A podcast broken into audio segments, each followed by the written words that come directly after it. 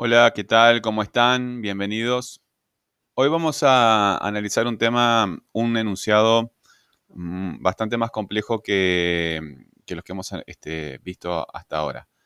Eh, ustedes saben que venimos, venimos analizando los enunciados, analizando los enunciados y también categorizando las palabras. Eh, este texto de Mario Benedetti, eh, Persecuta. Y el enunciado de hoy dice, hasta no hace mucho, siempre que entraba en una pesadilla, su salvación había consistido en despertar. Pero a esta altura los perseguidores habían aprendido ese estratagema y ya no se dejaban sorprender. Ustedes ven que este, yo ya estuve trabajando acá, eh, por ejemplo, si vamos a marcar el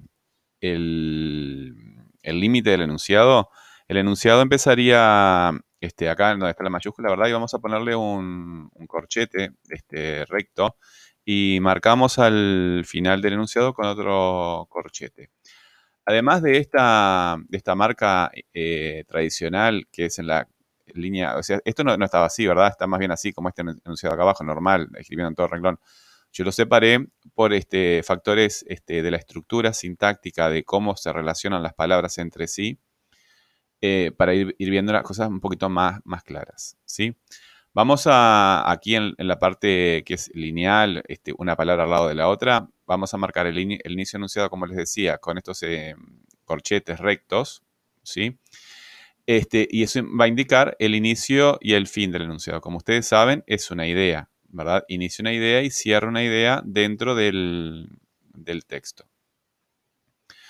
Este, también esto se llama cláusula. Yo prefiero el nombre cláusula porque enunciado, eh, lo, digo todo el tiempo, pero eh, me veo en la necesidad de retirarlo, que el enunciado puede considerarse también el producto completo de la enunciación, el producto completo de eh, producir un, mensaje, ¿verdad?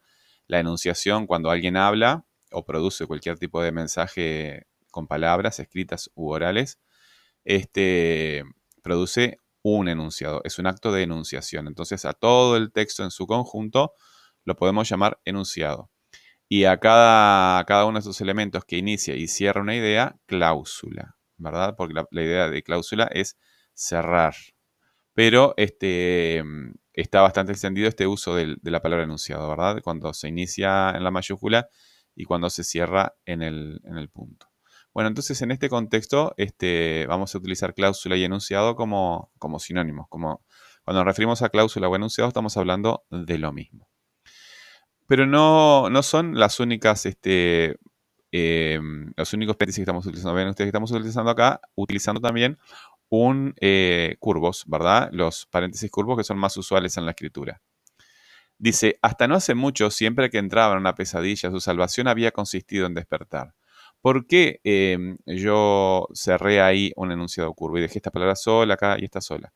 Bueno, vamos a ver las cosas de a poquito. Aquí hay una palabra, eh, o más bien un grupo de palabras que están formando un núcleo. ¿Qué es un núcleo? es un grupo de palabras que necesita complementación, ¿verdad? A veces no lo necesitan, ellas solas están funcionando bien, pero por lo general, como los textos necesitan desarrollarse, van agregando otros grupos de palabras que, que les van aportando más información. Esos otros grupos de palabras que se agregan al, al, al núcleo se llaman adyacentes. Entonces tenemos núcleo y adyacente. ¿Verdad? Bueno, hasta no hace mucho, siempre que entraba en una pesadilla, su salvación había consistido en despertar. A los núcleos, por lo general, yo le puedo hacer preguntas, ¿verdad? Para que se, para que se note la carencia de información que tenga, que le falte información. Y me contestan los adyacentes. Y me contestan los adyacentes. Por ejemplo, ¿qué había, este, ¿qué había consistido? ¿Verdad? ¿Qué había consistido en despertar? su salvación. ¿Sí? ¿En qué había consistido su salvación? En despertar. ¿Hasta cuándo su salvación había consistido en despertar? Hasta no hace mucho. ¿Cuándo había consistido su salvación en despertar? Siempre que entraba en una pesadilla. Yo, como ustedes ven acá, ¿qué había consistido en despertar? ¿En qué había consistido su salvación? eh, cómo había consistido, en, cuándo, perdón, cuándo había consistido en despertar, hasta cuándo había consistido su salvación, lo puse, eh, puse las preguntas acá. Estas preguntas me indican cuáles son los adyacentes. Para indicar este, esta relación, vamos a utilizar eh, un, esquema de árbol. Y en la parte superior, ahora lo vamos a ver, eh, estos que veníamos utilizando para categorizar las palabras también son diagramas de árbol, ¿verdad? Pero en este caso, vamos a utilizar este otro diagrama. Este, mm, no me deja entrar. Ahora sí. Había consistido es el núcleo.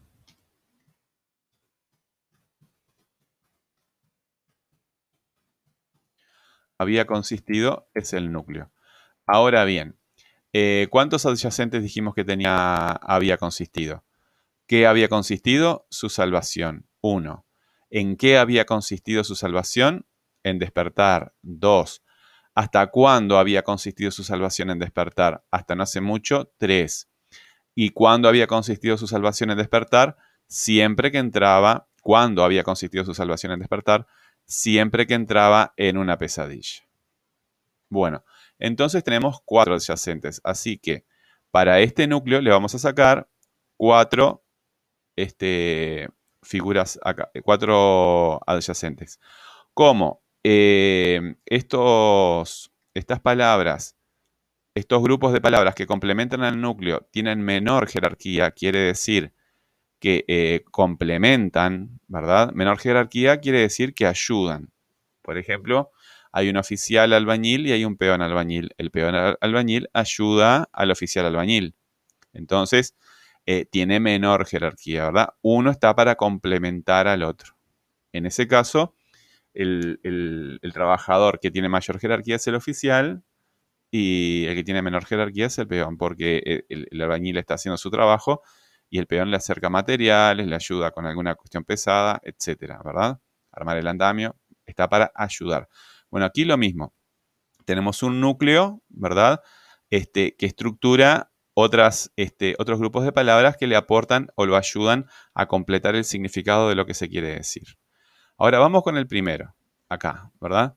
Em, aquí tenemos una, cuestión. Hasta no hace mucho em, tiene un núcleo, ¿sí? Pero en realidad se divide en dos partes, ¿verdad? En realidad hasta tres partes tiene e, esa, parece que son cuatro palabras, pero es bastante complejo lo que ocurre ahí. Eh, ¿A qué palabra le puedo hacer preguntas? Este, ¿Qué hace o qué no hace? ¿Sí? ¿O cuánto hace? ¿O cuánto? O, este, o hasta cuándo, este, ¿verdad? Eh, la palabra a la que yo este, le estoy haciendo preguntas todo el tiempo es a, esta. Y después apareció en otras preguntas hasta. Entonces vamos a tener dos elementos. Eh, ¿Qué son estos elementos? Bueno, acá va a ocurrir, esta palabra en general está considerada una preposición, pero en algunos casos aparece como un adverbio. Habíamos dicho que las preposiciones, ¿sí? Eran palabras sin acento y ahí hasta no tiene acento, hasta no, hasta no, hasta tiene acento, ¿verdad? Y es una palabra constante, ¿sí? pero habíamos dicho que este, las preposiciones, a diferencia de los artículos, perdón, sí, no, no, igual que los artículos, este, y otras palabras, presentaban a un nombre, ¿verdad? Presentaban a un nombre. Y aquí, este, en este lugar, no está presentando un nombre, porque la palabra no es un pronombre y se me podría decir, eh, bueno, pero el no eh, es un pronombre y los pronombres muchas veces cumplen funciones de los nombres. Eh, bueno, el no lo podemos quitar, ¿verdad? Hasta, hasta hace mucho, ¿sí? Hasta hace mucho y cambia el sentido de lo que queremos decir, pero no cambia la estructura. Sigue siendo la palabra hace, sigue siendo este, la palabra eh, más, más, importante. Entonces, justamente, hasta entonces, hasta cuándo, la preposición, cuando hacemos la pregunta, se mantiene. ¿Hasta cuándo? ¿Verdad? Por ejemplo, acá, ¿en qué? Habíamos visto que es una preposición. En otros, en otros enunciados sigue siendo, este, sigue siendo una, preposición. ¿En qué? ¿Verdad? el en, ¿verdad? ¿En qué había consistido su, su, salvación? En despertar. Cuando yo hago la pregunta, las preposiciones sobreviven junto con el interrogativo. El interrogativo es esas palabras como, cuándo, dónde, eh, que eh, hacen la pregunta, que piden la información. Bueno, eh, las preposiciones sobreviven a, a, la pregunta. Aquí en este caso es hasta cuándo. Hasta no hace mucho. También podría este, yo este, sustituir este, no hace mucho hasta entonces, ¿verdad? Hasta entonces. Y ahí también tenemos un pronombre que está funcionando como si fuera un nombre. Entonces tenemos dos elementos. La preposición por un lado y el término de la preposición por el otro. Así se llama. Las preposiciones generan una estructura que tiene dos partes. La preposición misma y todo lo demás. A ese todo lo demás que, que viene después de la preposición lo llamamos término de preposición. Y después tenemos otro elemento aquí, que es el no, ¿verdad? El no lo tenemos que considerar este, un elemento extraoracional. ¿Qué quiere decir un elemento extraoracional? Quiere decir que está por fuera de la oración. La oración, eh, como estamos entendiéndola nosotros ahora, eh, es un verbo conjugado incluso también verbos sin conjugar muchas veces, y todos los adyacentes que están alrededor de él, ¿verdad? Todos los complementos que tiene. Esa es una estructura oracional. ¿Qué es lo que pasa aquí? Bueno, eh, no hay ninguna pregunta que, se pueda hacer que conteste no. Estos elementos son elementos extra oracionales, ¿verdad? Eh, eh, la preposición es, este, está, es la preposición y lo que viene después es el término de la preposición y este, el no se considera un elemento extracional, que está por fuera de la estructura, simplemente niega lo que está diciendo el verbo. Voy a, bajar acá esto porque queda feo. Mm, así, ahí va. Eh, bien, otra cosa. Eh, las preposiciones, eh, todos los términos de preposiciones quedan inmediatamente sustantivados. Todo lo que viene después de un artículo está sustantivado y todo lo que viene después de la preposición eh, queda sustantivado, queda convertido en un nombre. Las preposiciones y los artículos tienen muchísimas cosas en común. ¿Cuáles son las diferencias que tienen eh, las preposiciones y, los artículos? Que el artículo es variable y la preposición es constante. Y que el artículo eh, es una palabra puramente gramatical, solamente me da información gramatical de número, de género, y la preposición eh, no tiene información gramatical, pero sí me da información léxica, ¿verdad? Hasta quiere decir el término de algo, que algo llega hasta un límite y de ahí no va a pasar. Entonces la, preposición e, es una palabra léxica, me está comunicando una, una idea, ¿verdad? Entonces, volviendo al análisis que queremos hacer aquí en, este eh, árbol. Eh, también habría para decir acá que en realidad esto es una, construcción este, en que el verbo pierde bastante su rol de, verbo, porque mm, no hay alguien que haga, ¿verdad? No hay un sujeto que haga, es impersonal. Entonces, hasta no hace mucho, como que se pierde bastante el, sentido que nosotros verbos no, no, no, se va a perder. Entonces, acá la palabra más importante es hasta, ¿verdad? El, el verbo que está funcionando como núcleo. Perdón, hace.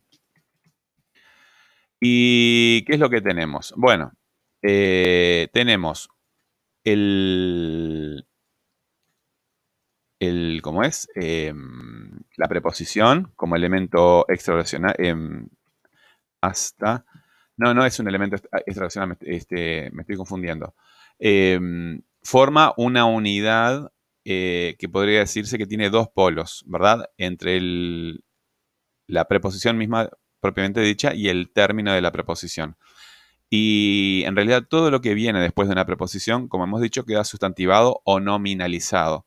Eh, ¿Qué quiere decir eso? Que queda sustantivado o nominalizado. Que mm, vale o funciona como si fuera un nombre o un sustantivo. Bueno, eh, y tenemos entonces también el no como un elemento extraoracional, ¿verdad? A ver si me deja.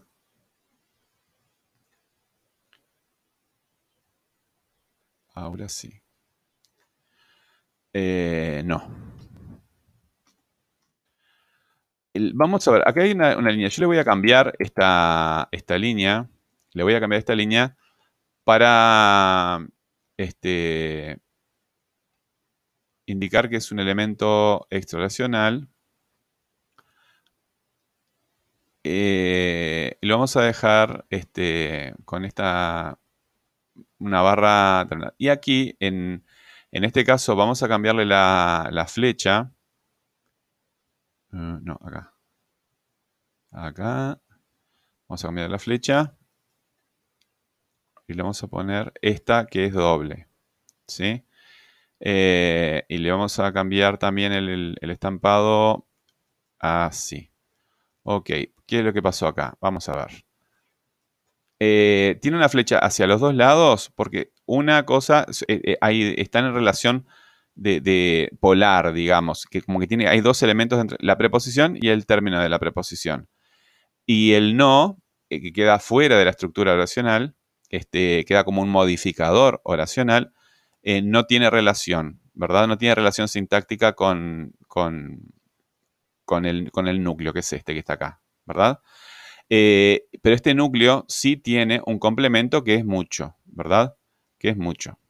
Y lo vamos a poner abajo. vamos a repasar qué fue lo que pasó acá. Tenemos un núcleo que era, había consistido, ¿verdad? Su salvación había consistido en despertar. Eh, ¿Hasta cuándo había consistido su salvación eh, en despertar? Hasta no hace mucho. Lo que nosotros analizamos fue este grupo de palabras. Y este núcleo hace, ¿verdad? Eh, ¿Cuánto hace? ¿O hasta cuánto hace? Vamos a poner la pregunta hasta cuándo.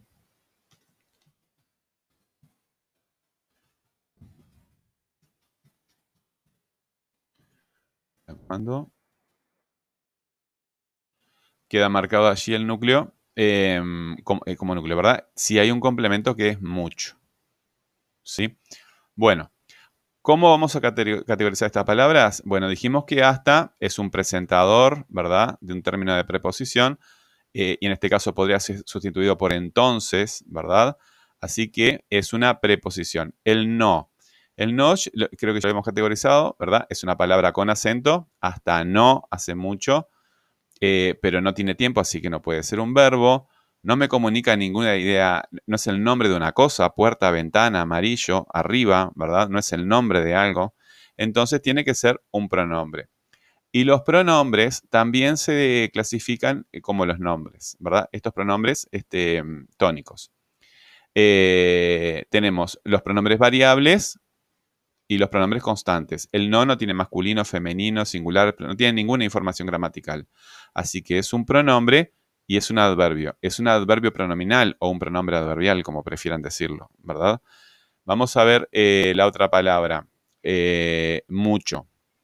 La palabra mucho eh, tiene acento, ¿verdad? Hasta no hace mucho, mucho. Hasta no hace mucho. Eh, no es un verbo porque no tiene tiempo, eh, no es un nombre porque no es el nombre de una cosa, entonces tiene que ser un pronombre, ¿verdad? Ah, eh, las palabras léxicas, los nombres, me comunican una idea. Por ejemplo, negro, amarillo son nombres de colores, ¿verdad? Arriba, abajo son nombres de direcciones. Cocina, puerta, ventana, pájaro son nombres de cosas. En cambio, la palabra mucho no es el nombre de nada. No es el nombre de nada. Es una palabra gramatical. Y bueno, como los nombres, los pronombres también se clasifican en variables constantes, ¿sí? Eh, sustantivos y adjetivos. Bueno, ¿qué es lo que pasa este, aquí? Em, yo no, no podría acá cambiar, este, hasta no hace muchos, ¿verdad? Hasta, hasta no hace muchos días. Bueno, no, pero no, dice hasta no hace, hasta no hace mucho tiempo. Bueno, podría ser. Pero acá yo no, podría este, decir hasta hace muchos o hasta hace muchas. Hasta hace mucho es invariable, ¿verdad? No le puedo hacer ningún cambio. Entonces, eh, también lo voy a considerar un adverbio. ¿Verdad? Ah, también lo voy a considerar un adverbio. Si yo considero que mucho, que aquí hay hasta no hace mucho tiempo, hay una elipsis de tiempo, hasta no hace mucho tiempo, eh, hasta no hace muchos días, hasta no hace muchas semanas, ahí cambia la cosa. ¿Por qué? Porque mucho pasaría a ser adyacente de semanas, hasta no hace muchas semanas, hasta no hace muchos días, hasta no hace mucho tiempo, pasaría a ser ¿cuánto tiempo? Mucho. ¿Sí? Eh, eh, sería variable en ese caso. Entonces, en el caso que lo tomamos como variable, tenemos que ponerlo acá. ¿Y sería sustantivo o adjetivo? Sería adjetivo. ¿Por qué un adjetivo? Porque eh, está complementando sustantivo que en ese caso sería semanas, sería días. El nombre de la cosa. Pero no aparece nada ahí. Así que yo en este caso prefiero, este, si, hay una si alguien considera que es una elipsis, sería un adjetivo. Pero como no hay una, un, este, se puede considerar que no, que no hay una elipsis, hasta hace, no, hace mucho, este, está bien, tiempo, pero no está la palabra, entonces no puedo hacer la variación, tengo que considerarlo un adverbio. Bueno, eh, ustedes ven que el enunciado es bastante largo, así que vamos a ir despacito con cada una de estas, este, de estos análisis. ¿ah? Bueno, cualquier cosa, este, consultas en la clase, este, o por los medios que ustedes conocen, ¿sí? Les mando un saludo, que pasen muy bien. Chau, chau.